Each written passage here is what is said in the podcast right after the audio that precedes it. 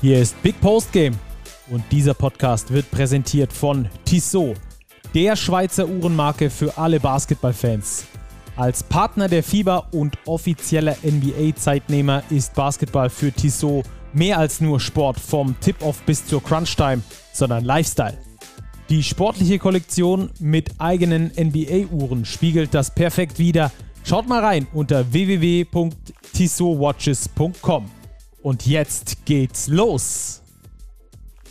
No Hero Ball, no Loss. Das ist äh, die Überschrift, die wir gewählt haben. In den letzten Monaten und Wochen haben wir immer wieder dafür gepredigt, den letzten Angriff auszuspielen. Eine Mannschaft hat das exzellent gemacht und zwar am Montagabend. Sportliches Willkommen erstmal hier bei Big Post Game und äh, sportliches Willkommen auch nach München. Auch einer, der gerne den letzten Wurf ausspielt und dann reinnagelt, Robert. Ne? Ja, schön wäre es, wenn das immer so klappen würde, Stacki. Einen schönen guten Abend. Ähm, ja, ich komme frisch vom Sport, hatte auch letztens kürzlich mal wieder mein Basketballspiel und ich habe zwei Airballs geworfen. Oh. Es war tragisch, aber gut. Oh, lassen, oh. lassen wir das beiseite. Ja, du kommst vom Sport, vom anderen Sport, äh, vom Tennis nämlich, ne? Richtig, ich habe mich mit der kleinen gelben Kugel beschäftigt. Ah, Ist ja auch der derzeit Sport. aktuell. Australian Open laufen ja, also es gibt genug Sport auch abseits des Ja, Basketballs. da ist man wieder angefixt. Ich war neulich auch mal wieder Basketball spielen und äh, während ich Basketball gespielt habe, ist mir wieder gekommen, warum ich diesen Sport jemals angefangen habe zu spielen und so lange auch gespielt habe, über 20 Jahre selber gespielt. Ähm, es hat wieder so Bock gemacht, unfassbar. Aber egal, zu viel Personality jetzt schon. Wir wollen über Basketball pur reden und zwar aus der Bundesliga. Wir haben für euch heute den äh, Spieltag etwas länger zusammengefasst. Wir sind einfach mal auf alle Spiele eingegangen. Ich hatte ja unter der Woche noch gefragt, wer denn mal Bock hätte, ein bisschen äh, was über Frauenbasketball zu hören. Hatten wir eigentlich für die jetzige Folge geplant. Ging dann aber nicht äh, aus terminlichen Gründen, wird dann aber in der kommenden Folge der Fall sein, so denn alle Termine klappen, wie wir sie jetzt ausgemacht haben. Ähm, da wird es dann ein bisschen tiefer gehen in dieses Thema. Freue ich mich schon sehr drauf. An der Stelle soll, soll auch nochmal auf den äh, Podcast von unserem Big-Kollegen Daniel George hingewiesen werden. Ostball könnt ihr auch mal reinziehen, euch reinziehen, fall- falls ihr nicht genug Basketball-Podcasts für die ganze Woche habt. Unsere Stunde hier, die wir normalerweise haben, äh, ist ja dann manchmal auch nicht ausreichend für drei, viermal kochen, fünfmal duschen und zweimal Auto fahren. Äh, geht mir ja auch immer so dann äh, relativ schnell die Podcast-Basketball-Bubble aus. Ja, Robert, wir haben äh, nur noch das kurz zum Vorspann oder im Vorspann relativ, was heißt relativ, sehr viele Rückmeldungen bekommen in den letzten Tagen, was super cool ist. Ja, vor allem zur Folge mit Dirk Bauermann und Steffen Hamann ähm, gab es ganz viele Rückmeldungen zu Coach-Ausbildung, zu Inhalten. Warum haben wir überhaupt so wenige Coaches? Wo sind Anreize für Coaches? Was muss man tun, um junge Spieler nach vorne zu bringen? Also an dieser Stelle wirklich ähm, ein großes Dankeschön an alle, die uns geschrieben haben. Darauf sei auch nochmal hingewiesen. Ihr könnt das natürlich auch weiterhin tun. Podcast at big-basketball.de. Da landet ihr immer bei uns oder direkt auf den sozialen Kanälen. Und generell, wenn euch unser Podcast gefällt, ähm, lasst gerne Bewertung auch da. Ähm, sagt's weiter euren Freunden, dann sind wir glücklich, seid ihr glücklich und ja, du sagst es, die nächste Folge mit Spezialthema steht ja schon vor der Tür. Genau. Jetzt wollen wir auf jeden Fall erstmal auf das äh, Montagabendspiel eingehen. Das ist gerade thematisch das nächste für uns. Wir sind am Montagabend äh, 22.45 Uhr, wie immer für euch ähm, voll äh, am Start, egal zu welcher Uhrzeit. Es geht um Basketball. Und in dem Fall haben wir uns den äh, Folgentitel wegen diesem einen Spiel ausgesucht, Robert. Wir haben in den letzten Wochen immer wieder darüber gesprochen. Dieser Hero Ball hat aus meiner Sicht zumindest überhand genommen. Die Spieler in der BBL sind aus meiner Sicht in den allermeisten Fällen nicht gut genug, um diese Hero Ball Bälle hochprozentig zu treffen. Und heute hat's, wie soll es anders sein, Alba Berlin mal anders gemacht, den letzten Wurf ausgespielt und Tim Schneider hat den reingenagelt, um dann äh, als Sieger vom Platz zu gehen. Und zwar nicht irgendwie äh, aus dem Dribbling und aus acht Metern vom Logo, sondern richtig schick rausgespielt. Ja, Maudolo zieht zwei Gegenspieler auf sich, findet den freistehenden Tim Schneider, der eben aus der Zone hochgekattet kommt zur Dreierlinie. Ja, und der wirft den Dreier rein beim Stand von 76 zu 76. Nicht die schlechteste Idee. Ja, und dann ist das Ding doch noch gewonnen für Alba Berlin, aber das war schon ja ein gehöriges Stück Arbeit, das sie da vor der Brust hatten, auswärts in Würzburg. Ja, Tim Schneider ist zwar dafür bekannt, gut Dreier werfen zu können. In dem Spiel hat er aber eins von sechs davor geworfen. Das war dann der siebte, der hat dann gepasst und äh, gesessen. Aber du hast es schon gesagt, äh, ich glaube, wir müssen ein großes Lob an die Würzburger aussprechen zuallererst mal. Ja, auf jeden Fall. Die Würzburger bestätigen ihre gute Form ähm, der letzten Wochen. Immer wieder. Ihr Guard-Trio funktioniert. Stan Whittaker diesmal überragend, wieder mit 24, CJ Bryce 20 und Cam Hunt 10 Punkte. Das sind halt einfach 54 Punkte wieder, die dieses Trio generiert von insgesamt 76. Das ist schon exorbitant gut. Und ja, Lukas Feldhaus, unser Kollege, hat es ja getwittert auch. Ähm, er macht auch Würzburg ein großes Kompliment, nämlich dafür, dass Alba Berlin am Schluss die Zonenverteidigung auspacken musste, um das Ding noch irgendwie zu wuppen. Also das war schon wieder eine sehr, sehr starke Leistung von Würzburg Stacki, die aber auch, das sehe ich auch gerade, wenn man hier den Twitter-Feed durchrollt, ähm, vermutlich einen Abgang zu, verkraft, äh, zu verkraften hat. Sirius Williams wechselt offenbar nach Israel. Ja, das wäre ähm, zumindest einer, der jetzt nochmal 20 Minuten bekommen hat und äh, in der Starting Five gestanden hat äh, gegen Alba.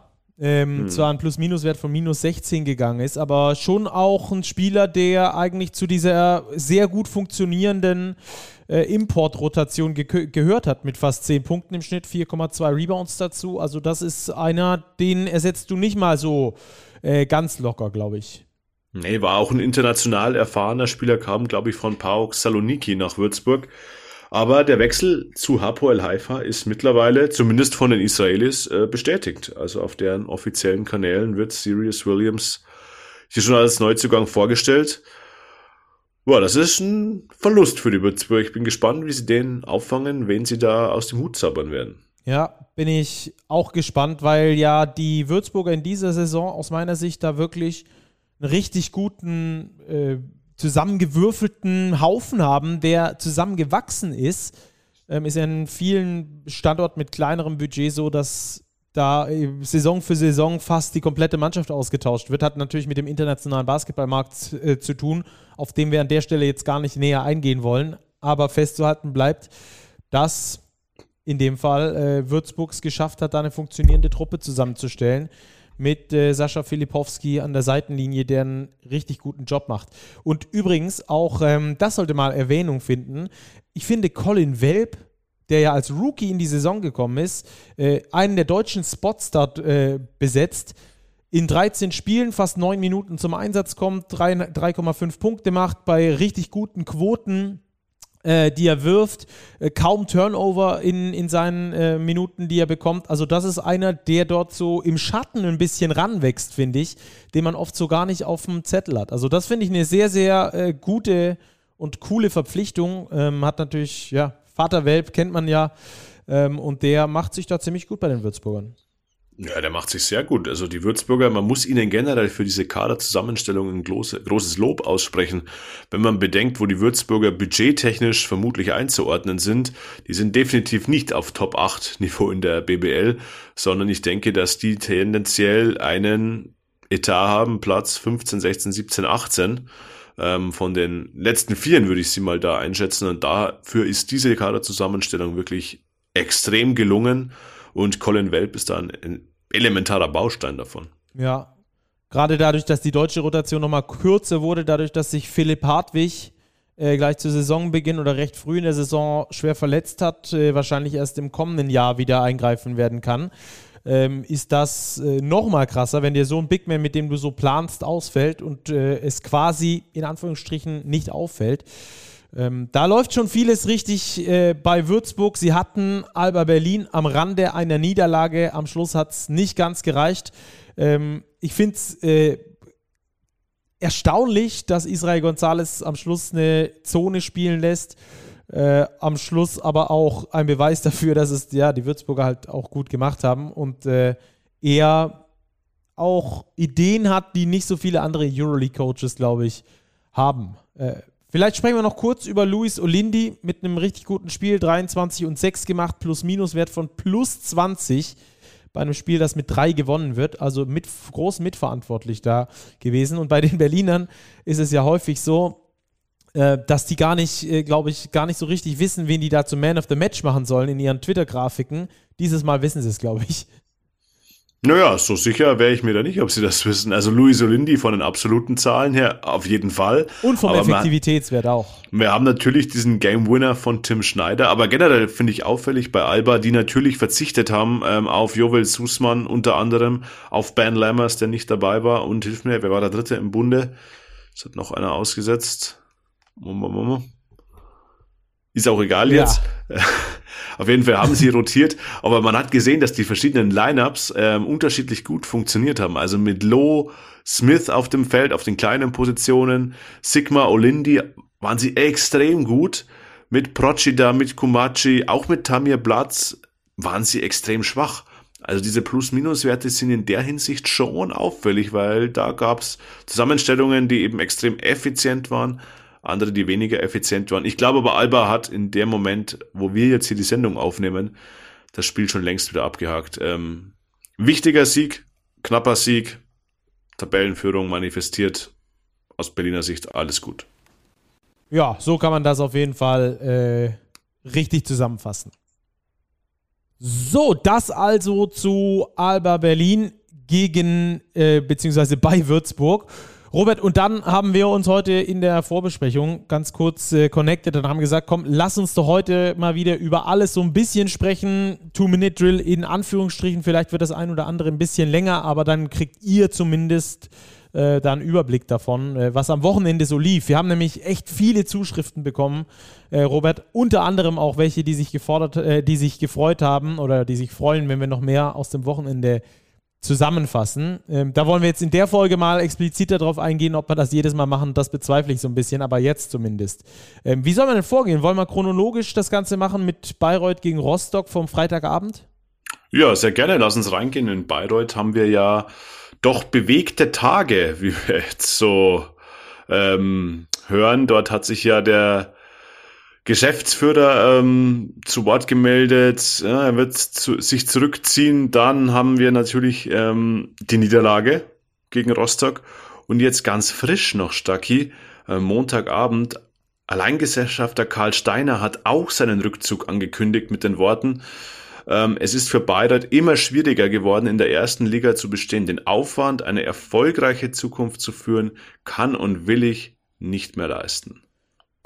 Das ist der nächste Schlag in die Magengrube, nachdem es ja vor der Saison schon hieß, dass sich Medi äh, zurückzieht. Die haben dann doch nochmal weitergemacht, haben sich jetzt aber auch angekündigt, äh, stetig zurückzuziehen als Hauptsponsor. Also da ist dann für die nächsten Jahre auch äh, kein Hauptsponsor mit am Start. Dazu jetzt also ähm, Steiner noch, der dann noch der Geschäftsführer, der seinen Rückzug angekündigt hat. Das äh, geht gerade alles irgendwie in die falsche Richtung, habe ich das Gefühl. Ja, und die Tabelle spiegelt das wieder. Wir sind jetzt doch fast bei Halbzeit. 16 Spieltage sind durch. Medi 3 zu 13, Tabellenplatz 18. Da die Konkurrenz, auf die wir vielleicht später noch zu sprechen kommen, Stacki, ähm, gewonnen hat. Ja. Die Basketball-Löwen Braunschweig. Lass uns doch kurz über das Spiel sprechen von den Bayreutern, die da gegen Rostock gespielt haben. Ich habe mir das äh, Stück komplett reingezogen und es war, äh, gelinde gesagt, nicht immer ganz einfach. Ähm, es, sind, es sind dann doch einige Baustellen auf beiden Seiten gewesen. Bei Medi waren die aber deutlich größer, wie ich finde. Ja, es war so ein typisches Medi-Bayreuth-Heimspiel. Ganz viel Brandon Childress, was die Offensive angeht und dann aber auch gar nicht mehr so viel dahinter. Da ist noch ein Ahmed Hill, da ist ein Osaro Rich, der ein sehr, sehr gutes Spiel gemacht hat. Ähm, vielleicht eines seiner besten im Medi-Trikot. Aber von den anderen Importspielern, Jackson Rowe nur acht Punkte, Sagiunas nur zehn, Kalif Young nur neun. Das ist alles in Anführungszeichen nur. Das sind schon okaye Zahlen, aber es reicht halt dann eben in der Breite nicht, damit Medi Bayreuth ähm, gewinnt. Und ja, das war für Rostock, glaube ich, ein ganz wichtiger Sieg, weil die natürlich auch nach unten schauen in der Tabelle und sie sich jetzt so quasi einen Sieg zusätzlich als Puffer zwischen sich und Medi gelegt haben und da ist jetzt schon vier Siege dazwischen liegen, glaube ich, ähm, war das ein Big Point für Rostock und ein, ja, doch ein Tough Loss, ein Big Loss für Medi Bayreuth. Mhm, ja, und die deutsche Rotation funktioniert ja, also du hast gerade die, die, ähm, die Importrotation angesprochen bei Medi. Es ist jetzt auch nicht so, dass die deutsche Rotation jetzt äh, optimal funktionieren würde. Du hast es gesagt, Osario Rich mit einem guten Spiel, der hatte zwischendrin mal einen schicken Run. 13 Punkte, 4 Rebounds, das sind ganz ordentliche Statistiken. Ähm, aber dann wird es halt schon richtig dünn. Auch bei Basti Doret. Äh, das haben wir die komplette Saison bisher schon gesehen. Das ist ein Auf und Ab. In dem Spiel war es wieder eher ein Ab drei Punkte, drei, Rebound, äh, drei Rebounds, genau. Ähm, ist aus meiner Sicht, aus meiner Sicht äh, wenig, beziehungsweise, nee, zwei Rebounds und drei Assists, so rum, sorry. Drei Punkte, drei Assists, zwei Rebounds. Wenn das der Dreh- und Angelpunkt auf der, Impor äh, auf der deutschen Rotation ist, dann wird es irgendwann halt einfach dünn, wie wir das auch vor der Saison übrigens schon prognostiziert haben. Ja, das ist richtig, Stacki. Ich glaube nur nicht, dass wir äh, Basti Doret viel offensive Last anvertrauen sollten oder zuschreiben sollten. Das ist, war noch nie sein Ding, dass er der Mann ist, der 15 Punkte aufwärts macht. Ähm, ich glaube, es hakt einfach an anderen Stellen im Kader und da sind wir wieder bei der Qualität. Ähm, sowohl bei den Imports als auch bei den deutschen Spielern fehlt einfach, ähm, abgesehen vom Brandon Childress, konstantes Scoring. Ja, Osado Rich hat jetzt mal ein gutes Spiel, dafür hat Kai Brunke wieder null, Nikic null, Sascha Grant null. Und das ist dann einfach in der Breite nicht gut genug. Und da wiederholen wir uns auch. Das sind äh, Fakten. Medi Bayreuth braucht, um eben in der BBL Spiele zu gewinnen, eine gute Leistung von nahezu all ihren Spielern. Und wenn da eben zwei, drei dabei sind, die eben nicht ihren besten Tag erwischen oder sogar null Punkte Abende erleben, dann wird es einfach aufgrund der Kaderdichte und auch der Qualität im Kader extrem schwierig für Medi. Ja, Lawson nicht mal mit dabei bei den Rostock Seawolves. Ähm, und äh, ich habe immer das Gefühl, wenn Brandon Childress ein gutes Spiel macht bei Medi, dann haben die die Chance, das Ding auch zu gewinnen. Es gab auch so die ein oder andere Phase, wo das Spiel hätte kippen können, wo sie sich immer wieder rangespielt haben, rangekämpft haben. Den Kampfgeist kann man ihnen nicht absprechen, aber wie du schon richtig sagst, es ist halt am Schluss die Qualität, die schlussendlich nicht ausreicht, um dann da so ein Spiel auch nochmal drehen zu können, um sich da richtig ja, reinzukrallen und das Ding am Schluss äh, zu ihren Gunsten zu holen. Also Medi Bayreuth verliert gegen Rostock und rutscht damit auf den letzten Tabellenplatz. Und wenn ich ganz ehrlich bin und mir die Teams in der Bundesliga so angucke, auch die, die unten sind, habe ich irgendwie im Gefühl, womit wir dann auch zu den nächsten Spielen kommen können, dass die einen die unten stehen, eher einen Aufwärtstrend haben, sei es Braunschweig, sei es Frankfurt, die sich da aus meiner Sicht auch äh, positiv entwickelt haben in den letzten Wochen. Äh, Heidelberg, die auch aus ihrem Loch wieder rausgefunden haben. Der MBC, der eigentlich eine richtig gute Saison spielt bis dahin. Und da hat eigentlich nur Bayreuth so einen richtigen Negativtrend aktuell. Ja, sie haben halt auch nicht nachverpflichtet. Das ist ein großer Unterschied zu den anderen Teams. Frankfurt schon zweimal nachverpflichtet mit Lewis und Washington. Ähm, die Löwen Braunschweig jetzt nachverpflichtet. Dustin Sleever, wirklich ein extrem starker Mann unter den Brettern. Divine Miles jetzt spielberechtigt. Das sind zwei Spieler einfach mehr für Braunschweig. Und da hast du vollkommen recht. Die Entwicklung äh, spricht absolut gegen Medi Bayreuth. Und ich bleibe dabei, ich sehe auch von der Qualität im Kader aktuell kein Team, das schwächer besetzt ist. Und das, glaube ich, kann Medi wirklich zum Verhängnis werden. Ja, äh, übrigens auch ganz kurz noch statistisch belegbar, aus den letzten zehn Spielen haben sie neun verloren. Keine andere Mannschaft hat da mehr verloren. Ähm, Braunschweig mit zwei Siegen in Folge zuletzt, äh, die Skyliners ähm, ja, zumindest mal mit drei Siegen aus den letzten zehn Spielen. Und auswärts hat Medi Bayreuth aktuell 0-8 als Bilanz. Also als einzige Mannschaft noch kein einziges Auswärtsspiel in der Liga gewonnen. Das sind so ein paar Statistiken, die dann schon für sorgenvolle Falten, Stirnfalten äh, sorgen, glaube ich. Aber lass uns weitergehen. Ich habe eine Mannschaft gerade schon angesprochen, die wir ähm, jetzt äh, vielleicht auch etwas äh, besprechen wollen. Eine Mannschaft, die den zweiten Sieg in Folge geholt haben. Das hat das zweite Mal mit exakt dem gleichen Ergebnis übrigens. Ähm, diese Mannschaft hat noch nie zu Hause gewonnen, aber auswärts läuft es ganz gut. Zuletzt in Bamberg gewonnen mit 92 zu 83 und jetzt am Wochenende mit 92 zu 83 in Hamburg gewonnen. Das sind zumindest mal zwei Siege, die aufhorchen lassen. Die lassen aufhorchen für die Basketball-Löwen Braunschweig und die bringen sie auch wieder voll ins Spiel, was das Rennen um den Klassenerhalt angeht. Sie stehen mit der gleichen Bilanz beziehungsweise mit der gleichen Anzahl an Siegen da wie die Fraport Skyliners. Aktuell noch auf Abstiegsplatz 17, aber auch hier zeigt der Trend ganz klar nach oben. Ich habe es ja vorher angesprochen, vor allem die Nachverpflichtungen. Ja. Sleever und Divine Miles, wobei mir Sleever deutlich besser gefällt als Miles, das nur mal äh, nebenbei. Ähm, die bringen der Mannschaft einfach deutlich mehr Breite, deutlich mehr Physis in Form von Sleever beim Rebounding. Ähm, und man muss sagen, sie haben den Sieg gegen die Towers ja geholt ohne Chilson Bango. Also ohne ihren Centerspieler. Also das ist aller Ehren wert. Auch wenn die Hamburger natürlich aktuell nicht in der besten Form sind, musst du da erstmal gewinnen. Ja, das haben sie wirklich herausragend gut gelöst, die Braunschweiger.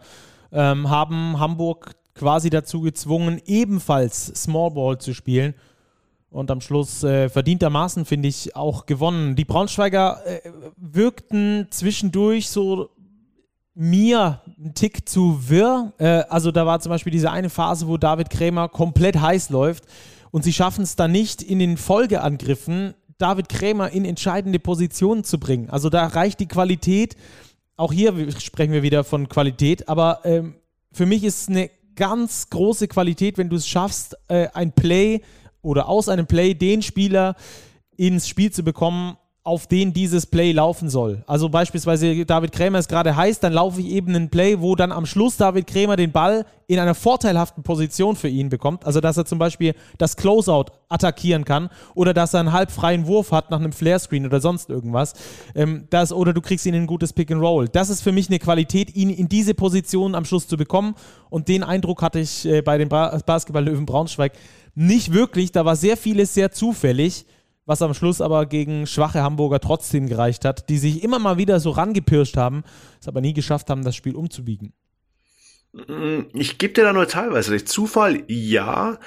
Andererseits fände ich, ähm, dass jetzt mit dieser, mit diesem breiteren Kader, mit dieser größeren Rotation, das System von Jesus Ramirez, das wir in der vergangenen Saison schon gesehen haben, wirklich immer besser funktioniert. Wir haben hier 26 Assists bei den Löwen bei 29 Field Goals. Das ist schon ein exzellenter Wert. Und Beispielsweise auch Robin Amaze auf dem Flügel mit sechs Assists. Hobbs, der ist so ein bisschen, hm, ja, der, der Opa im Team, der extrem viel von außen wirft mittlerweile, zwölf Dreier nimmt, aber dann doch auch die wichtigen Dinger trifft. Und ich finde, dass die, die Löwen mit Hobbs, Krämer, Amaze und dann eben auf der großen Position Sleever und vielleicht Bango wirklich eine respektable erste Fünf haben, ähm, die sie eben auch mit den Tischlers, mit Sananda Fru, mit Dival Mainz von der Bank aus unterstützen können. Also ich sehe hier vom Kader durch diese Nachbesserungen nicht mehr unbedingt ein Team, das zwingend absteigen muss. Also ich traue den Löwen auf jeden Fall in der zweiten Saisonhälfte einiges zu. Da bin ich bei dir. Äh, ich finde nur, Braden Hobbs war für mich noch nie einer, für dich wahrscheinlich auch nicht, egal wo er bisher gespielt hat in der BBL, der sich äh, die Würfe groß selbst erarbeitet hat. Das war für mich immer ein Pass-First-Point Guard. Ähm, haben wir jetzt äh, einen kompletten Turn drin, weil er natürlich auch musste, das äh, ist gar keine Kritik an ihm, aber er musste sein Spielstil extrem, sein Spielstil extrem ändern um diese Braunschweiger Mannschaft weiter tragen zu können. Bei den Ausfällen, die die allgemein hatten, war es klar, dass er jetzt derjenige ist, der sich die Würfe selbst kreieren muss. Aus der Rolle kann er aber wieder rausfinden oder sollte er auch wieder rausfinden, nicht so extrem wie früher, aber dass er da vielleicht ein besseres Gleichgewicht findet, um dann eben seine Scorer wie David Krämer, und der ist ein geborener Scorer, wieder besser ins Spiel zu bekommen. Also da bin ich ähm, von der Balance her noch nicht ganz zufrieden. Ähm, das war äh, über, über Strecken okay, aber über viele Strecken auch nicht wirklich okay, wo sie dann den Hamburgern auch wieder die Chance gegeben haben, das Ding zu, äh, das Ding zu gewinnen. Aber Hamburg, so hatte man aus meiner Sicht zumindest äh, die Sicht, nicht wirklich daran interessiert, dieses Spiel schlussendlich zu gewinnen. Der Wille hat mir da gefehlt bei den Hamburgern. Wie hast du das Spiel gesehen, von aus Hamburger Sicht jetzt? Ja, ein ganz merkwürdiges Spiel wieder aus Hamburger Sicht. Extrem verunsichert. Ich finde, man merkt der Mannschaft an, dass sie so ein bisschen Angst zu haben scheint, Fehler zu machen. Das spiegelt sich auch in den 20 Ballverlusten wieder, die sie haben. Ähm, da fehlt, glaube ich, einfach so die letzte Überzeugung, vielleicht auch das Selbstvertrauen, mal solche Spiele auch zu gewinnen in heimischer Halle. Ähm, das fehlt einfach. Da gab es zu viele Misserfolge in den letzten Wochen und ja, es war schon wieder die dritte Niederlage in Folge. 16 Spiele, sechs Siege erst für die Veolia Towers. Ähm, für ein Team, das ganz klar Playoff-Ambitionen hat, ähm, ist das zu wenig. Und auch hier, finde ich, müssen wir über Qualität sprechen. Vielleicht auf einem anderen Niveau, als wir das bei Bayreuth und Braunschweig tun, aber für ein Team, das Ambitionen hat, wie die Towers, nämlich Eurocup zu spielen und in die BBL Playoffs zu kommen, finde ich den Kader nicht gut genug. Das finde ich, muss ich ganz klar äh, so sagen.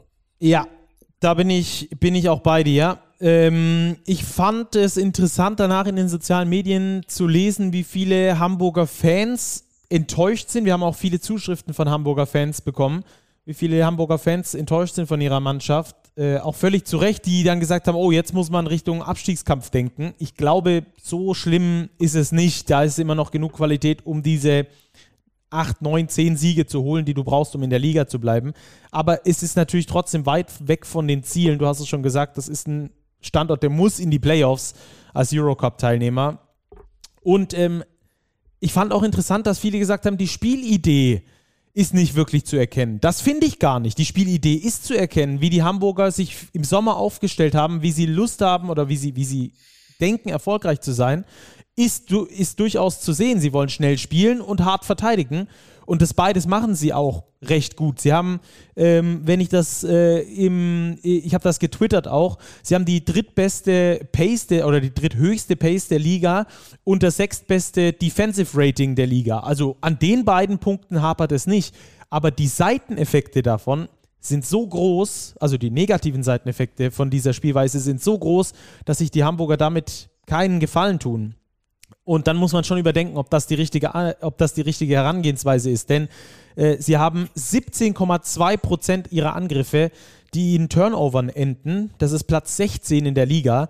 Dazu ein True Shooting von nur 56 Prozent. Das zieht sich durch die komplette äh, Saison, dass sie schlecht treffen. Das war auch jetzt wieder der Fall, vor allem beim Thema Freiwürfe, was ja auch zum True Shooting mit dazugehört. Da sind sie aktuell Platz 17 in der Tabelle. Und äh, wenn du schnell spielst, hast du viele Abschlüsse und wenn du die vielen Abschlüsse nicht triffst, fällt das natürlich äh, ins Gewicht und vor allem auch fällt das ins Gewicht, wenn du oft daneben wirfst, wenn du dann auch nicht den Rebound kontrollierst. Nur 43,2 Prozent der Rebounds landen bei Hamburg, das bei einer schlechten Trefferquote. Heißt also, sie werfen viel daneben, haben dann nicht die Rebounds und kriegen dadurch dann natürlich wieder Probleme im defensiven Bereich. Also die Hamburger Spielidee ist klar, ob es die richtige ist. Das merkt man an diesen Seiteneffekten, finde ich ganz gut. Das wage ich zu bezweifeln. Ja, hast du wunderbar zusammengefasst. Sie haben ja auch noch einen Spieler dazu bekommen mit Anthony Polite aus Aswell, der dort ja nicht so richtig den Sprung in den Kader geschafft hat. Ähm, ein Flügelspieler, der sehr viel kann, vielseitig ist. Ich glaube, der tut der Mannschaft gut. Ähm, ich weiß nur nicht, ob das die einzige Nachbesserung ist, die noch nötig ist. Ich könnte mir vorstellen, dass in Hamburg ähm, in den nächsten Wochen noch weiteres passiert, einfach um den Kader noch besser aufzustellen. Ja, lass uns weitergehen. Äh, Chemnitz gegen Frankfurt. Das war ein Spiel, das die Frankfurter hinten raus versucht haben, nochmal ein bisschen knapper zu machen, was aber schlussendlich nicht gelungen ist, wegen einem dritten Viertel, in dem die Niners Chemnitz das alles aufs Parkett bringen, wofür sie stehen. 31 zu 14 gewinnen die dieses dritte Viertel. Chemnitz aktuell in guter Verfassung, würde ich sagen. Ja, Chemnitz in guter Verfassung. Ähm, fliegen auch ein bisschen unter dem Radar, ja, genauso ja. wie ihr Tabellennachbar, die BG Göttingen. Da haben wir ja auch eine Leserzuschrift bekommen, die sich beklagt hat, dass wir die Göttinger immer nur so unter dem Radar behandeln. Ähm, an dem Spieltag waren sie leider spielfrei, wenn ich das richtig im Kopf habe. Darum werden wir jetzt vielleicht nicht so explizit auf sie eingehen. Aber wir haben die Göttinger im Blick, das sei gesagt, genauso wie wir die Niners Chemnitz im Blick haben. 14 Spieler, 9 Siege, gute Saison. Nach ihrem schwierigen Start mit Corona haben sie sich wirklich gefunden. Und das, glaube ich, ist auch so ein Beispiel, äh, Standort, mit dem sich die Hamburg Towers eben messen müssen. Die Niners. Budgettechnisch könnte ich mir vorstellen, dass vielleicht sogar Hamburg mehr Kohle zur Verfügung hat. Aber in Chemnitz sehen wir eben ein sehr, sehr gut zusammengestelltes Team, ähm, das sehr gut funktioniert, da wo auch Spieler gehalten wurden aus der Vorsaison. Und das spiegelt sich einfach in den Ergebnissen wieder.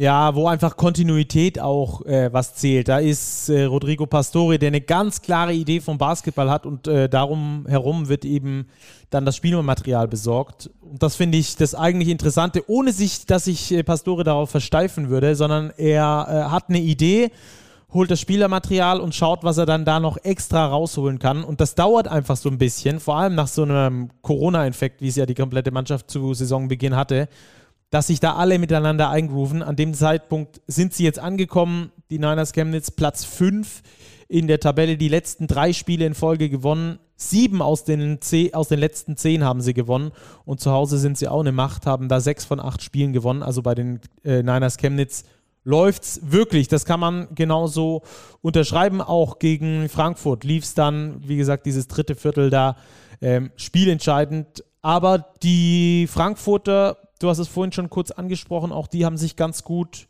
ver verstärkt und sind deswegen auch für mich nicht mehr der typische Abstiegskandidat. Nee, nicht mehr der typische Abstiegskandidat, aber für mich sind sie immer noch ein Abstiegskandidat. Ähm, ich glaube, für Frankfurt geht es wirklich ums Überleben in der Liga in dieser Saison, weil der Kader immer noch äh, klein ist, die Kernrotation viele, viele Minuten gehen muss. Aber jetzt ist mittlerweile durch eben Marcus Lewis und Isaiah Washington schon nochmal deutlich Qualität dazugekommen was die Frankfurter eben vielleicht abhebt. Ein Naras Tubutis, der ja auch verletzt war lange Zeit, ist wieder dabei. Das gibt der, dem Team schon erstens mehr Struktur und zweitens einfach auch mehr individuelle Klasse, was zum Beispiel auch das Scoring angeht. Washington 27 Punkte aufgelegt ähm, gegen die Niners. Also das, glaube ich, verteilt die Last einfach in Frankfurt auf ein paar mehr Schultern. Es sind immer noch nicht viele Schultern, aber es sind ein paar mehr als noch vor wenigen Wochen. Und ich glaube, das äh, kann die Frankfurter doch ein bisschen zuversichtlich stimmen, wobei es wirklich nur um den Klassenerhalt gehen wird. Ja, das wird nach wie vor der Fall sein. Ich fand äh, interessant bei Frankfurt, dass sie diese mm, X-Faktor-Möglichkeiten im Kader haben, was wir in den letzten Wochen gesehen haben. Joshua Obiese, beispielsweise auch Lukas Wank, die jeder mal so ein 20-Punkte-Game raushauen können. Das sehe ich bei gar nicht so vielen anderen Clubs in der Kategorie, dass die diese Art von X-Faktor-Spielern haben. Also Frankfurt muss natürlich weiter nach unten gucken, haben jetzt in den letzten Wochen aber äh, besser reingefunden in diese Saison. Drei Siege aus den letzten zehn Spielen, das ist jetzt nicht super viel, aber äh, mehr als die Konkurrenz, stehen deswegen punktgleich mit Braunschweig aktuell auf Platz 16 und wären damit weiterhin in der Liga. Wenn jetzt Stopp wäre, ist es aber natürlich nicht. So, äh, so ehrlich müssen wir auch sein. Die Saison noch nicht mal bei der Hälfte. Nächstes äh, Spielchen, was wir angehen werden, ist äh, Bonn gegen Oldenburg. Bonn 108, Oldenburg 79. Ja, ist schnell zusammengefasst. Äh, TJ Shorts eskaliert in der ersten Halbzeit mit 25 Punkten. Ähm, ja, im zweiten Viertel war der Käse gegessen. 31-12 zugunsten der Telekom Baskets.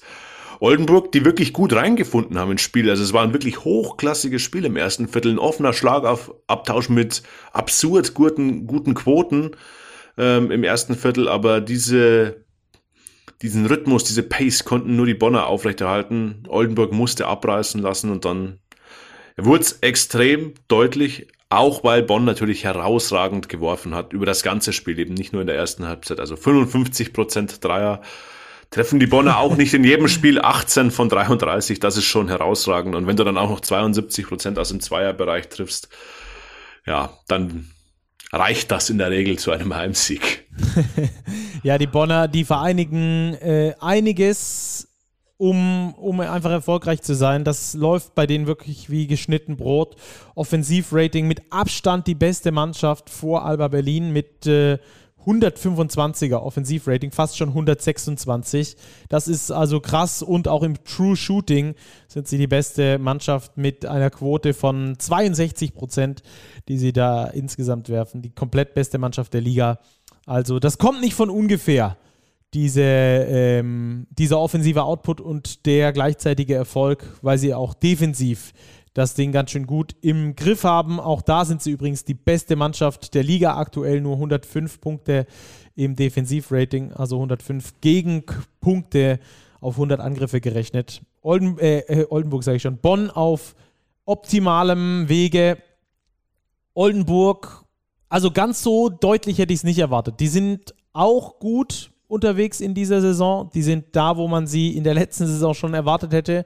Und das vor allem nach der Krisensaison ist alles andere als selbstverständlich, dass die auf Platz 6 stehen aktuell. Aber dass die nochmal ein ganzes Stück von Bonn weg sind, hat dieses Spiel, glaube ich, auch gezeigt.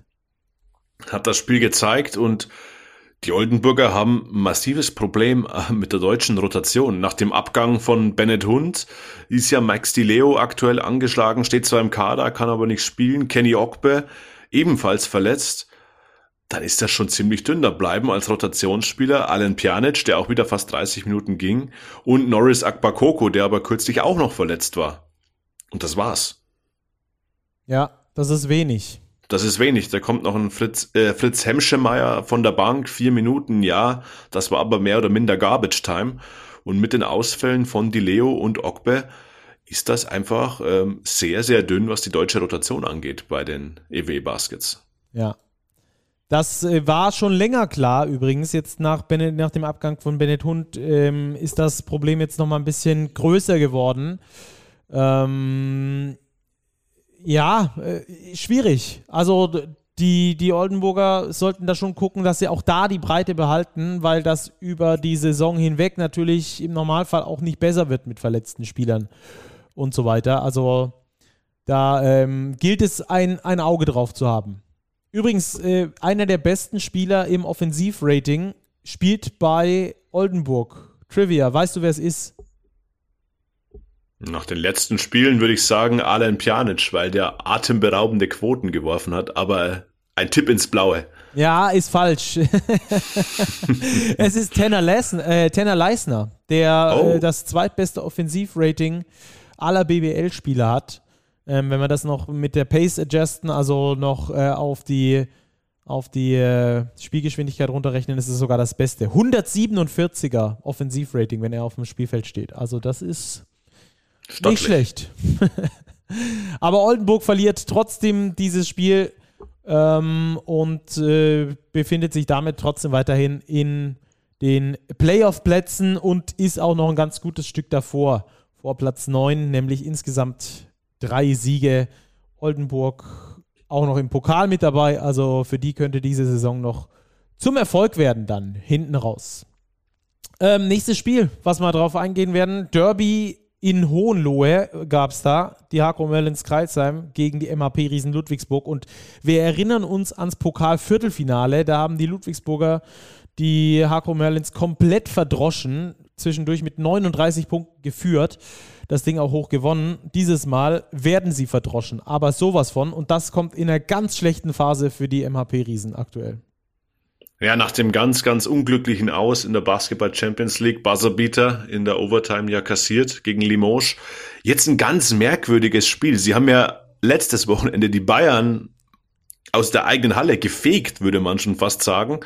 Dann kommen die jetzt nach Kreisheim, verlieren das erste Viertel mit 26 zu 9, um dann im zweiten Viertel 30 Punkte zu machen, auch das dritte Viertel zu gewinnen. Das Spiel ist total offen um sich dann im letzten Viertel auf einmal 36 Punkte einschenken zu lassen.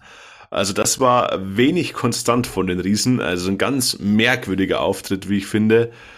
Ähm, ja, Kreisheim ist ein bisschen zurück in der Erfolgsspur, ähm, hat vor allem offensiv, 106 Punkte bestätigen das in jedem Fall, ähm, deutlich mehr Rhythmus als noch vor wenigen Wochen, ähm, geht auch nach oben, also wieder ein Team im Tabellenkeller, das deutliche Aufwärtstendenz zeigt. Ja, auf jeden Fall. Also äh, die Hakro Merlins haben scheinbar wieder zusammengefunden. Das hat man in dem Spiel auch gesehen. Auch da die Durchmischung der Rotation eine andere, als wir sie noch unter Sebastian Gleim gesehen haben. Jetzt aber mit Boggy, der wieder richtig viel gespielt hat und mit Gord, der relativ wenig gespielt hat auf der Center-Position. Max Huni mit brutal starkem Spiel, 24, 5 und 3, also 24 Punkte, 5 Rebounds, 3 Assists. Der hat da richtig einen rausgehauen gegen die MHP-Riesen. Vor allem im ersten Viertel konnten die ihn überhaupt nicht stoppen. Und ähm, die Frage bei den MHP-Riesen stellt sich aktuell, ist das so ein Kipppunkt in der Saison? Ich glaube, das muss man so offensiv formulieren, weil du hast gesagt, unglückliches Aus in der Basketball Champions League da würde ich gar nicht mitgehen. Ähm, das ist ein Buzzerbeater, ja. Den fängst du dir in der Overtime, im Play-In, im Spiel 3. Ja, das klingt erstmal oder sieht erstmal unglücklich aus, aber die Ludwigsburger hatten im Laufe der Champions League Gruppenphase mehrfach die Chance, schon die, das Top 16 klar zu machen, haben es dort jeweils verpasst, haben es verpasst, nach 1-0 Führung in der Serie in Limoges nochmal so eine Leistung abzurufen, haben da desaströs gespielt, um dann im dritten Spiel im ersten Viertel, ich glaube, schon mit 20 Punkten zu führen, um am Schluss dann doch nochmal zu verlieren. Also das ist genau diese schwankende äh, Art und Weise des, des Spieles, des Erfolges, die Ludwigsburg aktuell äh, ziemlich kontrovers macht, aus meiner Sicht. Also das ist auf der einen Seite Euroleague Offense, wo du denkst, boah, die zerfetzen alles und die nageln die Dreier rein, als hätten die, äh, keine Ahnung, noch nie was anderes gemacht. Und auf der anderen Seite hast du dann manchmal so Auftritte, wo du dir an den Kopf langst und denkst, Freunde, was, was macht ihr hier? Und genau das war auch äh, übrigens das Problem gegen Limoges dann äh, in dieser zweiten Halbzeit und in Richtung äh, Verlängerung. Das war auch das Problem in Kreilsheim jetzt. Und äh, da müssen die Ludwigsburger wirklich gucken, dass sie irgendwie nur in Richtung Stabilisierung reinkommen, ähm, um sich da irgendwie wieder, wieder besser, besser reinzufinden in die Saison. Also das ist wirklich alles möglich und das hat doch diese Saison schon gezeigt. Wir denken an diesen ähm, Kantersieg gegen Bayern oder auch den Sieg gegen Bonn. Übrigens, ich glaube, bis heute die, ja, die zweite Niederlage außer gegen Alba hat Bonn noch verloren und sonst gegen, gegen Ludwigsburg. Und dann verlieren die aber beim Tabellen 18. in Frankfurt. Und genau das beschreibt die Ludwigsburger Saison bis hierhin ziemlich gut. Ähm, der, der Zugang von Whitehead, der Abgang von Whitehead, der viel durcheinander gewirbelt hat. Ähm, wenig Ideen, wenig Kreatives in der Offense. Das kennt man von den MHP-Riesen aus den letzten Jahren, aber da haben sie zumindest defensiv noch überzeugt, was sie jetzt in dieser Saison aktuell nicht wirklich tun. Weil wenn wir nämlich mal aufs Defensivrating gucken, dann sind die MHP-Riesen nur noch Sechster in dieser Kategorie. Da waren sie mal wirklich eine herausragend gute Mannschaft. Da kriegen sie aktuell 112 Punkte auf 100 Angriffe gerechnet. Das ist einfach zu viel, wenn du dich über die Defensive ähm, definieren möchtest. Da hatte dann auch der erste Vorsitzende Alexander Reil in einem Interview in der Ludwigsburger Kreiszeitung nach diesem Basketball Champions League aus mal draufgehauen und gesagt, Freunde, das geht nicht wir wollen uns defensiv orientieren, wir wollen diese defensive Identität aus den letzten Jahren weitertragen. Das ist unsere Identität und wir dürfen die nicht verlieren, wir dürfen die nicht verwässern. Und das ist in den letzten ähm, Wochen und Monaten bei der MHP-Riesen passiert. Da wollen sie jetzt gegensteuern. Ein neuer Guard soll wohl kommen. Ähm, wir haben da schon den ein oder anderen Namen gehört, äh, können damit aber noch nicht in die Öffentlichkeit. Also da ist noch ein bisschen Abwarten angesagt. Die MHP-Riesen präsentieren ihn vielleicht in den nächsten Tagen. Bin mal gespannt, ähm, wen sie da aufbieten werden. Das also zu den Ludwigsburgern. Die Kreilsheimer zurück in der Spur. Für die geht es weiterhin bergauf. Das war Sieg Nummer 7. Die stehen jetzt bei 7-9, die Hakro Merlins auf Platz 11 wieder näher an den Playoffs als an den Abstiegsplätzen. Ich glaube, da fühlen sie sich auch ein bisschen wohler. Absolut. Das ist die zweitbeste Serie in der Liga hinter Alba Berlin. Vierter Sieg in Folge für Kreilsheim. Also dieses Rennen um Platz 8, ja, das glaube ich, könnte noch ganz unterhaltsam werden in dieser zweiten Saisonphase. Und vor allem, wenn wir dann auch perspektivisch gucken, ja, ist ja geplant, ähm, in den nächsten Jahren Play-Ins auch hier zu spielen mit den Plätzen 9 und 10 und so weiter. Das glaube ich ist eine ganz gute Idee, was die Spannung in der Liga angeht. Ja. Ähm, zwei Teams, beziehungsweise ein Team, das sich äh, sicherlich auch noch über die Playoffs Gedanken macht, ist Ratio Farm Ulm. Die haben in Weißenfels gewonnen und äh, das mit Hängen und Würgen und einem überragenden letzten Viertel. Ja, ja, prinzipiell auch mal mit einer deutlich verbesserten Verteidigung in der zweiten Halbzeit. Ja, also zur stimmt. Halbzeit 56 Punkte, das MBC ist einfach aus Ulmer Sicht viel zu viel. Ähm, das haben sie dann einigermaßen in den Griff bekommen, im letzten Viertel auch nochmal, ja, du sagst es, plus 12. Ähm, da das Spiel noch rumgerissen, das glaube ich war ein wichtiges Spiel für diese junge Ulmer Mannschaft, die ja immer noch in dem Findungsprozess ist, die jetzt ja wirklich erst seit wenigen Spielen in dieser Kaderstruktur beieinander ist. Bruno Caboclo gibt der Mannschaft unglaublich viel Stabilität. Er gibt ja auch mal einfache Punkte am Brett, was vorher wirklich gefehlt hat auf der großen Position. Also es ist eine gute Mischung. Alle eingesetzten Spieler haben gescored, alle eingesetzten Spieler haben gereboundet. Also das ist ein starkes Kollektiv, das Ulm jetzt mittlerweile hat. Und ich glaube, dass diesem jungen Kern aus Nunez und so weiter diese Erfahrung eines Caboclo oder auch eines Brandon Paul wirklich gut tut. Und dass man mit Ulm schon auch rechnen muss jetzt im Kampf um die Playoff-Plätze. Ja, ich äh, sehe das erste Mal Ulm in einer Struktur, in einer Kaderstruktur, wo ich sagen würde, yo, könnte ich mir vorstellen, dass es da noch in Richtung Playoffs geht, in dieser Saison überhaupt. Ja, auf jeden Fall. Sie haben jetzt wirklich so auch klassische Rollenzuweisungen. Bruno Caboclo, Starting Center, David Fuchs, sein Backup. Karim Jallo auf dem Flügel gesetzt, auf der Guard-Position. Hat man eine gute Mischung eben mit Jago dos Santos, mit Juan Nunez, mit Tommy Kleppers, mit Brandon Paul. Das sind vier Spieler für diese zwei Guard-Positionen, die da wirklich ähm, gut durchrotieren können. Du hast auf dem Flügel, Flügel Josh Hawley, Karim Jallo, Fedor Cugic, die verschiedene Komponenten mitbringen, von Athletik über Shooting. Also es ist eine gute Mischung. Robin Christen ist dann auch zu nennen, der von außen jetzt beim MBC wirklich einen schlechten Tag hat, der aber auch wirklich ein X-Faktor sein kann. Also es ist eine sehr ausgeglichene Kaderstruktur, die die Ulmer mittlerweile, jetzt muss man sagen, beieinander haben. Und ich glaube, das wird sie auch zu einer guten zweiten Saisonhälfte führen. Ja, vor allem bei jungen Mannschaften ist es, habe ich, äh, glaube ich, letzten Podcast schon gesagt, ähm, häufig so, dass die sich in der zweiten Saisonhälfte erst so richtig entwickeln und Ulm ist eine brutal junge Mannschaft, die sich an diese Härte gewöhnen müssen. Die haben eine aufsteigende Formkurve über die Saison gesehen und im Normalfall äh, geht es da hinten raus mit wesentlich mehr Qualität einher. Also bei den Ulmern, die sind äh, auch durch diesen Sieg jetzt beim MBC zumindest wieder in der Nähe der Playoff-Ränge. Ein Sieg dahinter aktuell. Ähm, da kann ich mir vorstellen, dass da noch äh, in Richtung Playoffs richtig was geht. MBC verschenkt es im letzten Viertel so ein bisschen, obwohl Kostia Mushidi mit Career High 23 Punkten mit einer richtig guten Leistung. Ähm, alles in allem trotzdem der MBC voll im Soll. Voll im Soll. Sie haben ja immer noch auch die Verletzung von Chris Clyburn, die sie verkraften müssen. Das ist schon ein wichtiger Spieler, der da wegbricht. Aber unterm Strich, du sagst es, Stucky, ähm, für den MBC eine Hinrunde, beziehungsweise fast Hinrunde, jetzt 16 Spieltage sind ja durch, mit sechs Siegen, ähm, glaube ich, können sie voll auf zufrieden sein. Wenn sie das nur annähernd wiederholen, in der zweiten Saisonhälfte auf 10, 11, 12 Siege kommen, dann sollten sie auf jeden Fall in der Liga bleiben und dann hätten sie wirklich eine wirklich sehr, sehr solide Saison gespielt. Ja. Und wenn man auch guckt, gegen wen der MBC auch gewonnen hat, da auch gegen Ludwigsburg beispielsweise das Heimspiel, gegen Ulm halten sie es lange eng. Also das ist auch äh, über die Breite der Saison gesehen jetzt nicht, dass die ähm, das zufällig mal gewinnen, sondern dass da wirklich auch ein ordentliches Niveau beisammen ist, das da in Richtung Tabellenmittelfeld tendiert als ans Tabellenende.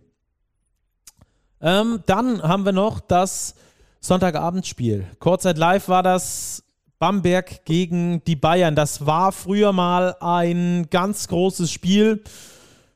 Es hat ähm, nicht mehr ganz den Charme, den es mal hatte, oder? Wie siehst du das? Nee, ganz den Charme hat es nicht mehr. Es hat schon ein bisschen nostalgische Gefühle aufkommen genau, lassen. So ein die bisschen Brose, Kribbeliges hat es noch, aber. Ja, vor allem die Brose Arena erstmals seit vor Corona-Zeiten wieder ausverkauft. Man glaubt es kaum. Freak City ähm, so lange jetzt auch nach Wiederöffnung der Hallen nicht ausverkauft gewesen.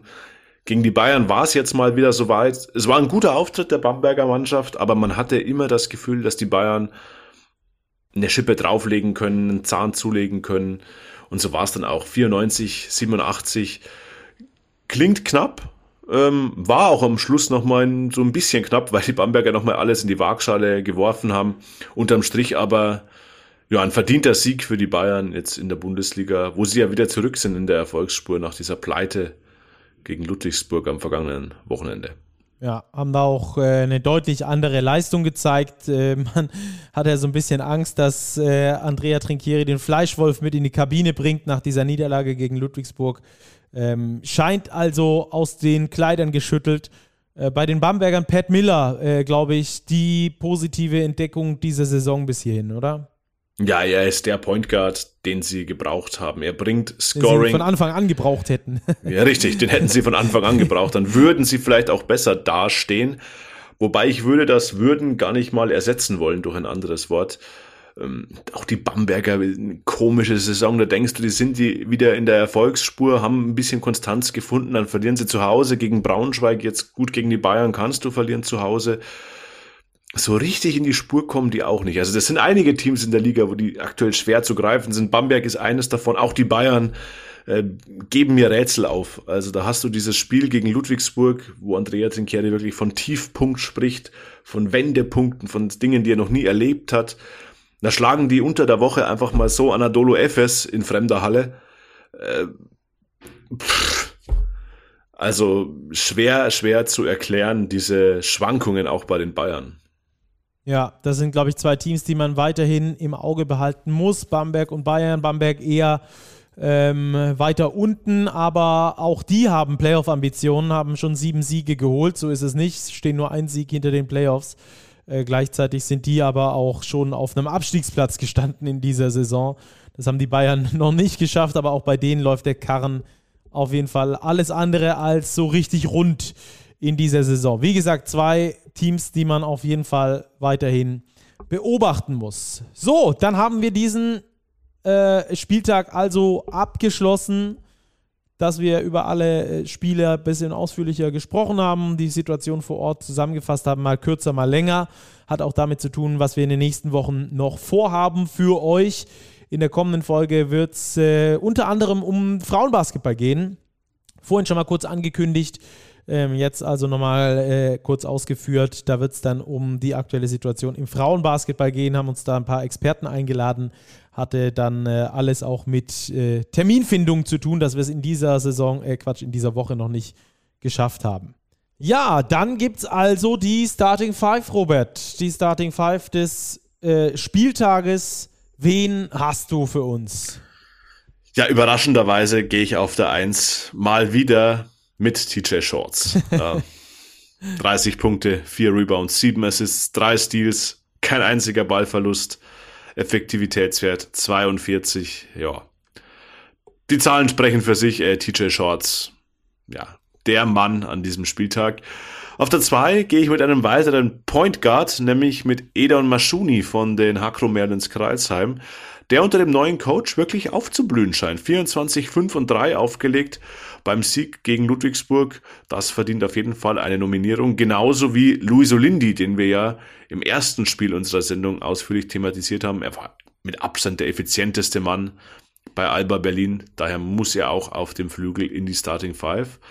Auf der Position 4 gehe ich mit einem Neuling. Ich glaube, ihn hatten wir noch nicht dabei. Er ist nämlich auch noch gar nicht so lange in der Liga. Dustin Sleever von den Basketball-Löwen Braunschweig. 20 Punkte, 6 Rebounds, 3 Assists aufgelegt.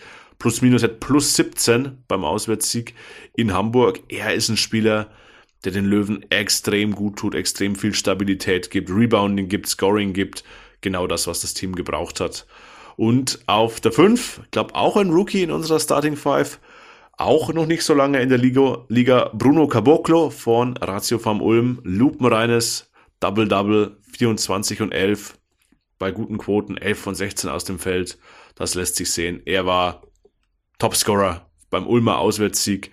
Daher komplementiert er die Starting Five des 16. Spieltags um TJ Shorts, Edon Maschuni, Luis Olindi und Dustin Sleever. Vor der Tissot Overtime ist dann aber jetzt noch ein kleiner Hinweis für euch äh, mit dabei. Wir werden ähm, unter der Woche auf unseren Kanälen von Big äh, noch eine kleine Diskussion hochladen und zwar zum Thema TJ Shorts. Da einmal mal ein bisschen aufmerksam sein und sagt uns da ruhig gerne eure Meinung. Ist ein kurzes Video von Robert und mir, wird euch dann da erwarten. Und dann äh, gehen wir jetzt in unserer Tissot Overtime, in die wir jetzt reinstarten werden, noch ganz kurz auf das Adidas Next Generation Tournament ein. Wir hatten unter der vergangenen Woche zwei Sonderfolgen mit Dirk Bauermann, mit Steffen Hamann, mit Dave Hein und mit Petri Koponen, dem früheren Bayern-Spieler. Also das unsere Experten da gewesen. Wir haben das Thema Jugendbasketball ganz groß gemacht. Falls ihr die Folgen noch nicht gehört haben solltet, Hört da jetzt auf jeden Fall nochmal rein, wenn ihr hier fertig seid mit dieser Folge. Es lohnt sich, das ist auch relativ zeitlos, vor allem die erste Folge über den aktuellen Stand im deutschen Jugendbasketball. Robert, wir wollen jetzt aber auf das Adidas Next Generation Tournament eingehen, um das nochmal ein bisschen runder zu machen. Denn äh, da haben drei deutsche Mannschaften mitgespielt, das Ganze in München. Und am Schluss steht, wie immer muss man sagen, Real Madrid ganz oben. Ja, ich glaube, das war jetzt nicht die allergrößte Überraschung. Das kam ja auch aus unseren Vorschaufolgen schon ganz gut heraus, dass alles andere als ein Erfolg von Real Madrid ähm, eine riesen Überraschung wäre. Und so war es dann auch. Ähm, ich habe ein paar Spiele mir angeguckt im Stream und ich finde, man sieht schon einen massiven Unterschied in der Spielweise von Real Madrid verglichen mit allen anderen Teams. Also ich finde bei Real Madrid dafür, man muss sagen, das spielen U18-Teams, das sind Jugendliche. Das ist schon sehr, sehr erwachsener Basketball, der da gespielt wird, von der Physis, aber auch von der Spielanlage. Und das ist wirklich schon eine Nummer besser als alle anderen Teams, die jetzt dort ähm, unterwegs waren. Ich weiß gar nicht, mit welcher Differenz sie im Schnitt gewonnen haben. Ich habe es hier gerade da, die Gruppenphase. In der Vorrunde, genau. Gruppenphase fast mit 50 im Schnitt haben sie da gewonnen. Also, das ist schon absurd gut. Im Schnitt fast, genau. Also plus Abstand. 139 die Korbdifferenz. Nach drei Spielen, ja. Nach drei Spielen. Also das ist schon irre. Aber man muss auch sagen, das ist halt auch so eine Art Weltauswahl an Talenten, die Real Madrid da zusammengebracht hat. Da ist ein Jan Wiede, ein Slowene, da ist äh, ein Hugo González, ein Spanier, dann sind da Center aus dem Senegal wirklich mit zwei Meter 13, 2,14. Und ja, das ist ähm, die Strategie, glaube ich, von Real Madrid, eben da schon im jüngsten Alter die Talente zusammenzuführen und sie bestmöglich auszubilden. Und das sieht man bei diesem Next Generation Tournament Jahr für Jahr. Es ist die beste U18-Mannschaft die in München am Start war. Also, da haben wir den Sieger, das ist Real Madrid. Das ist keine große Überraschung, auch äh, aus, dass aus dieser Talentschmiede unter anderem auch ein äh, Luka Doncic kommt, ein Usman Garuba, äh, ein äh, Nikola Mirotic und so weiter und so fort. Ähm, da braucht man sich also nicht wundern, dass die auch jetzt wieder dort das Ding gewonnen haben. Lass uns aber auch auf die deutschen Teams gucken. Im Spiel um Platz 3 war nämlich Alba Berlin beteiligt. Die waren in einer Gruppe mit Real Madrid haben dieses eine Spiel verloren, die anderen beiden Spiele aber gewonnen in ihrer Gruppe gegen Ratio Farm Ulm und auch äh, gegen Emporio Armani Mailand gewonnen, standen somit also im Spiel um Platz 3 haben das dann äh, verloren gegen das Next Generation Team, also ein zusammengewürfeltes Team aus Spielern, die mit ihren Mannschaften nicht vor Ort sein wollten, beziehungsweise die Mannschaften waren nicht dort vor Ort. Und äh, da also so eine All-Star-Auswahl, so kann man es glaube ich kurz sagen, Alba verliert da das Spiel um Platz 3 mit drei Punkten, präsentiert sich ansonsten aber als beste deutsche Mannschaft in diesem äh, Turnier. Ratio vom Ulm spielt im Spiel um Platz 5, verliert da gegen Panathinaikos Athen, wird also Sechster und die Auswahl des FC Bayern Basketball wird Achter, weil sie im Spiel um Platz 7 gegen Emporio Armani Mailand verlieren. Bayern München aber mit sehr vielen Spielern, die nicht mit dabei waren, die verletzt waren, muss man an der Stelle sagen. Ähm, lass uns noch ganz kurz auf die Top-Spieler eingehen, weil da waren ja auch ein paar mit deutschem Hintergrund oder beziehungsweise von deutschen Teams ähm, bei den Top-Leuten mit dabei. Ja, Alba Berlin allen voran. Ähm, einerseits Linus Ruf, äh, Big Man, Center-Spieler, 2,11 Meter groß, hat ein Double-Double im Schnitt aufgelegt. 11,5 Punkte und, ne, nicht ganz ein Double, Double, sorry, 8,1 Rebounds, dennoch ein sehr, sehr gutes Turnier von ihm und in die Turnier Starting Five gewählt Jack Kyle. Den sollten wir, glaube ich, auf dem Radar behalten. Wurde jetzt auch direkt an diesem Wochenende vermeldet, dass er sich der Agentur Beo Basket angeschlossen hat und die ja dann doch eher für die häufig größeren Transfers im europäischen Basketball ja zuständig sind. Das heißt, ich glaube, dort hat man auch perspektivisch schon gehandelt. Also der junge Mann, glaube ich, bei Alba Berlin im Schnitt 18,5 Punkte aufgelegt. Ähm, bei einer Dreierquote von 53 Prozent, also 4,8 Rebounds dazu, 3,5 Assists. Das war wirklich ein Ausrufezeichen von dem jungen Mann aus Berlin. Ja, war dann auch in der All-Tournament Starting Five. Ähm, Steals war er auch noch richtig gut. Bester, bester Ballklauer, 3,8 Steals pro Spiel im Schnitt. Also Alba da auch auf allen Ebenen richtig weit oben mit äh, dabei, was auch die Statistiken anging. Bei Bayern auch Dolic beispielsweise, auch ein Spieler, den ihr im Auge behalten könnt, mit 5,3 Assists, der zweitbeste Assistgeber dieses Turniers. Oder auch äh, von den Ullmann bei den Rebounds noch, Erik Reibe mit dabei, der Top 3 zu den Top 3 Reboundern in diesem Turnier gehört hat. Äh, schaut euch da einfach gerne auch nochmal die Statistiken mit an vom Adidas Next Generation Tournament. Verlinke ich euch nachher dann noch in den Show Notes auf jeden Fall. Ähm, ja, ich glaube, als Fazit können wir, können, wir, können wir ziehen, der deutsche Jugendbasketball ist auf dem Weg nach vorne, ist noch nicht äh, am, am Zenit angekommen, noch lange nicht. Aber ich glaube, das ist schon alles auf einem ganz ordentlichen Weg und vor allem mit guten Visionen verbunden, wie wir ja vergangene Woche gelernt haben, Robert.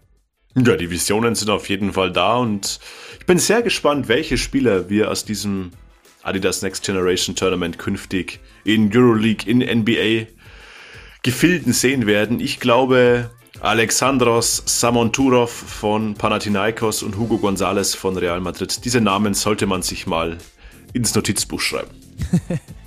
Sehr gut. Genau das macht ihr jetzt. Notizbuch rauch, die, raus, die Namen aufschreiben und dann kommende Woche natürlich wieder Postgame hören. Bis dahin, macht's gut, schaut viel Basketball und äh, wir hören uns. Ciao, ciao, bleibt sportlich.